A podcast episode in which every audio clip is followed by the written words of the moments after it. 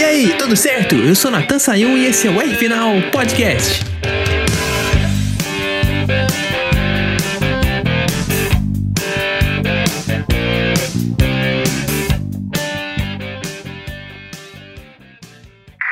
Aviso: esse R final contém cenas fortes de euforia dos fãs da Fórmula 1. Aviso: esse programa não é recomendado para fãs da Ferrari ou fãs do Lewis Hamilton.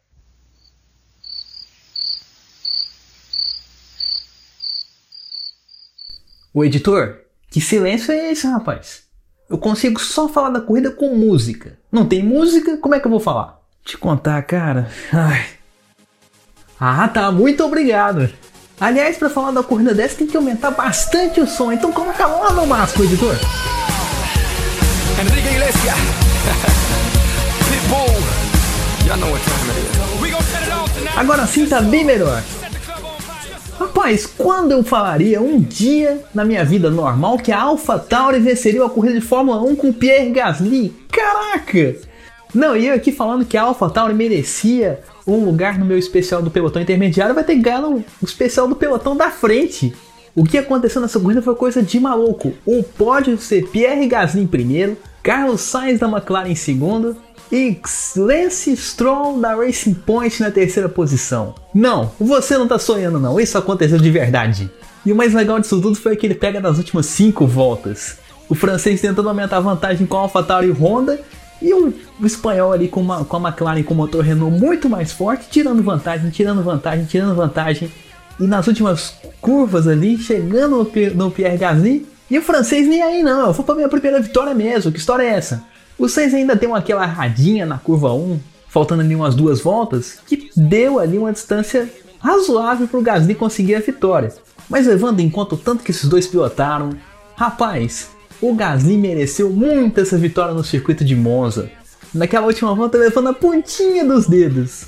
Tipo, o Sainz tá chegando, mas não, não tô nem aí, não tô nem aí. Eu vou trazer meu carro aqui direitinho e vou fazer aqui a minha festa da equipe. E na hora da comemoração, nossa, até o coronavírus saiu comemorando. Inclusive o rapaz que faz o teste do coronavírus pra equipe comemorou também.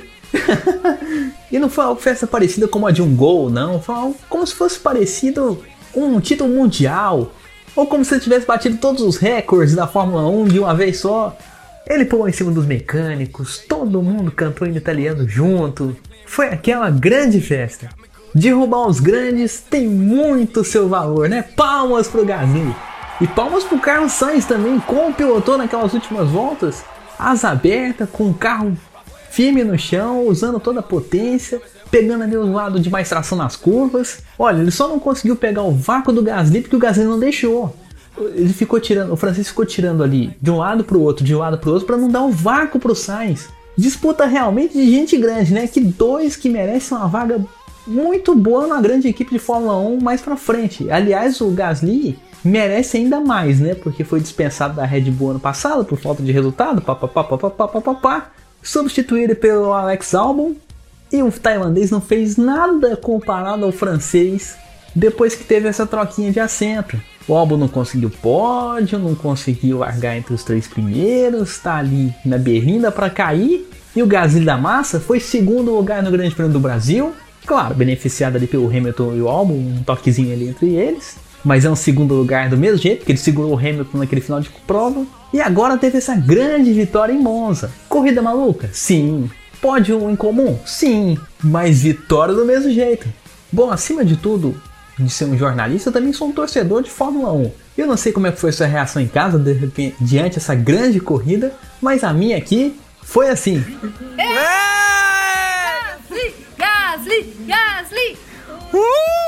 Tá aí, esse foi o tanto de voz que me restou depois daquela gritaria toda. Aliás, a minha mãe comemorou tanto quanto eu. Ela que é uma das aniversariantes do mês de setembro, torceu tanto quanto eu para dar um vencedor inédito na categoria. Com o top 3 daquele e com a zebra que tava, o jeito era acabar com a voz torcendo pro Gasly. E deu certo. Agora o que eu tava falando aqui, desde a corrida da Espanha, que a Racing Point merecia um pódio. Rapaz, não só merecia um pódio, mas dessa vez merecia uma vitória também. Naquela relargada depois da bandeira vermelha, o Stroll estava largando em segundo lugar. e se envolveu ali na bagunça da primeira curva. Perdeu o contato, ficou ali para as McLarens, salseira ali de quem está acostumado a largar do pelotão intermediário e de repente se vê ali nas primeiras filas do grid. Mas depois disso até que foi muito bem. O Giovinazzi cumpriu o stop and go dele de 5 segundos, o Kimi Raikkonen perdeu o rendimento, ele foi aproveitando, foi mantendo o carro ali redondinho, de boas e terminou em terceiro lugar. E aquela história aí que a Racing Point pegou algumas peças da Mercedes, copiou o carro de 2019 para andar melhor, perdeu 15 pontos na classificação geral. Acho que isso tudo ficou para trás essa semana. E o Lance Stroll, filho do Lawrence Stroll, que é o chefe da Racing Point, que comprou ali um pedacinho da equipe, agora pode comemorar até falando que não só é o filho do chefe, mas também que agora mostrou o seu valor e o seu talento. Pódio para ele, palmas para ele, editor. Segundo pódio da carreira dele, né? Tinha sido terceiro lugar no GP do Azerbaijão de 2017 e agora no Caos de Monza conquista também o terceiro lugar. Mas foi uma corrida maluca, né? Eu gostei, você em casa gostou, as equipes que conquistaram o pódio gostaram, até meu amigo Matheus Peixoto gostou, né, Matheus? Que corrida épica!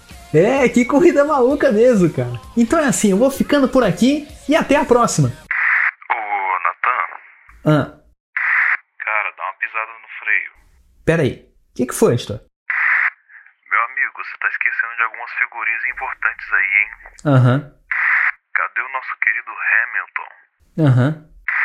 E o Bottas? Cadê o Bottas? Então tem que continuar. Hoje não. Hoje sim. Hoje sim tem que continuar, Natan. Então, solta a música aí.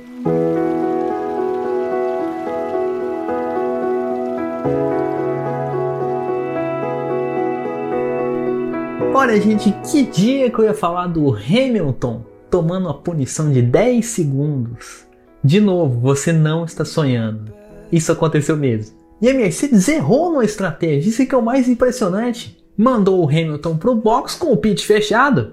Dá pra entender? Até que dá. Falaram que não foi bem sinalizado. Mas vamos defender o lado da direção de prova aqui. Tivemos ali a quebra do carro do Magnussen encostando na entrada do box. Naquele período, o box estava fechado, apesar do safety car. Tinha ali uma sinalização da pista na entrada do box de safety car e muitas equipes interpretaram como o sinal que o box estava fechado. Na regra comum, do senso comum, do pelo sim, pelo não. Vai que o box está fechado e a gente não pode entrar. Todo mundo seguiu isso, baseados naquela luzinha do lado esquerdo na reta, indicando que tinha o safety car e que, portanto, de um jeito subentendido, o box estaria fechado por um período. E assim entrou o Hamilton, entrou o Giovinazzi da Alfa Romeo e fizeram seus pitstops. E ali todo mundo acertou, menos a Mercedes, porque todo mundo ficou na pista. Na hora que o box abriu de novo, todo mundo entrou, fez um pitstop e saiu. E aí o caos começou. O Hamilton tomou punição de 10 segundos, caiu lá para trás, teve que sair remando tudo para chegar em sétimo. E tá aí a classificação da corrida e vê o inglês só na sétima colocação. Aliás, até uma punição dada de um jeito bem cruel, né? Porque tivemos a bandeira vermelha por causa do acidente do Charles Leclerc, e no meio da bandeira vermelha, quando o Hamilton já estava sob investigação, saiu ali a notícia da punição dos 10 segundos. É para matar qualquer um, principalmente fora do carro. Agora quem não pode reclamar de nada, de nada, é o Valtteri Bottas. Hoje não pode reclamar de nada. Tava largando em segundo e perdeu posições por causa dele, dele mesmo. Vamos observar na largada que dá uma patinada e aí a deixa pro Carlos Sainz pegar o segundo lugar. Ponto 1. Um. Ponto 2. Já depois de ter distracionado, perdeu todo o embalo da primeira volta e foi perdendo lugares, foi perdendo lugares. Nem os dois safety cars, a bandeira vermelha e uma punição de 10 segundos para o Hamilton fez o Bottas voltar para a corrida. Não teve ritmo nenhum para acompanhar os primeiros. E olha que o primeiro lugar foi o Alpha Tauri do Gasly. Vou te contar que fase, hein, Bottas? Que coisa! Não, e depois da primeira volta, ele ainda teve a pequena inexperiência de falar que o problema era no carro. Que tinha problema de pneu, que parecia que tinha um pneu furado. E a equipe foi lá e respondeu rápido: o pneu tá bom, a pressão tá boa, a aerodinâmica tá ok. E a vida continuou.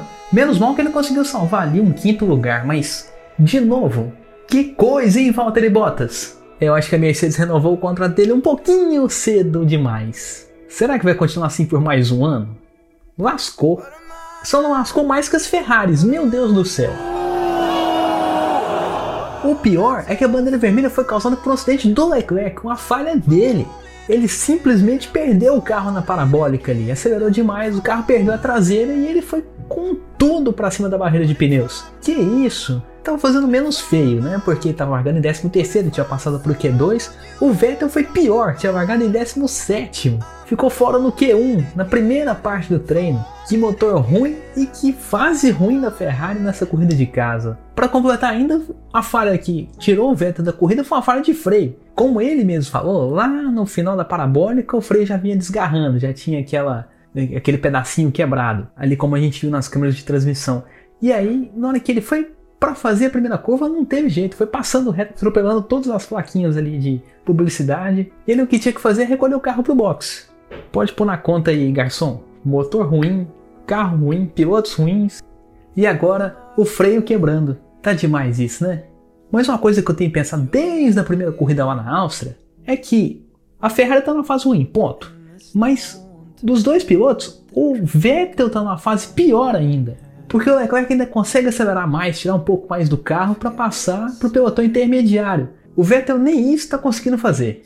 Claro que nessa corrida eles tiveram um erro ainda mais, porque foi liberar a Ferrari liberar os dois carros quando faltava um minuto e estava todo mundo saindo para a pista. Então os dois pegaram tráfego ali. Mas eu acho que nisso o Vettel devia ter arriscado um pouco mais. Na hora que tava todo mundo ali no box esperando para sair, aí que os carros vermelhos podiam ter saído para a pista e tentar voltas com a pista livre. Podia ter gasto mais pneu, podia ter gasto mais gasolina, mas é para tudo ou nada, para não fazer vexame na casa deles. Enfim, Vettel abandonou, Leclerc abandonou, e vamos para Mugello, que vai ser a milésima corrida da Ferrari na história da Fórmula 1. E vamos com uma dose de suspense no ar, né? Será que essa coisa vai ficar pior ainda? Agora, pro Hamilton, pior é um tipo de circunstância, né? Porque nessa corrida teve toda a história da punição, mas o placar tá ainda aí. O Hamilton tá duas vitórias de igualar o Schumacher em número de conquistas. Tá aí caminhando para ser o piloto com mais vitórias na Fórmula 1 em todos os tempos. Deve ter encarado isso, claro, como uma derrota, mas como um pequeno acidente de percurso, né? Semana que vem em Mugello tem mais uma e vai tentar com tudo. Nesse Monza ele já bateu o recorde da pista. Se a gente estava perguntando se a Mercedes poderia bater mais um recorde depois da abolição do modo festa, o Hamilton respondeu na pista e cravou ali o novo recorde do circuito de Monza. Agora, toda vez que a gente abria a transmissão do Grande Prêmio da Itália de Fórmula 1, toda vez que aparecer aqueles gráficozinhos, vai aparecer Lewis Hamilton com um 18.0. Tá aí, mais um recorde para a conta do inglês. Maravilhoso. Hey, and it's a, it's new track record for Denny Hamlin. Não, não é Denny Hamlin, não, é Lewis Hamilton pessoal americano que só sabe de NASCAR, cara, é difícil. um dia ainda vou fazer um. Ainda vou fazer um especial aí pra falar dos pilotos atuais da NASCAR que estão quebrando o recorde dos pilotos antigos. Pode esperar pra gente ver. Mas enquanto isso, a gente continua falando de Fórmula 1. Semana que vem, como eu falei, tem grande prêmio da Toscana, Mugello, Lewis Hamilton de novo como favorito. Mas até lá, todo mundo vai comemorar, todo mundo vai lembrar dessa primeira grande vitória da zebra Pierre Gasly e de como foi uma corrida maluca essa do Grande Prêmio da Itália. Tivemos festa, confusão e muita emoção. Agora sim tá na hora de encerrar, né? Então fique ligado, até a próxima e um grande abraço!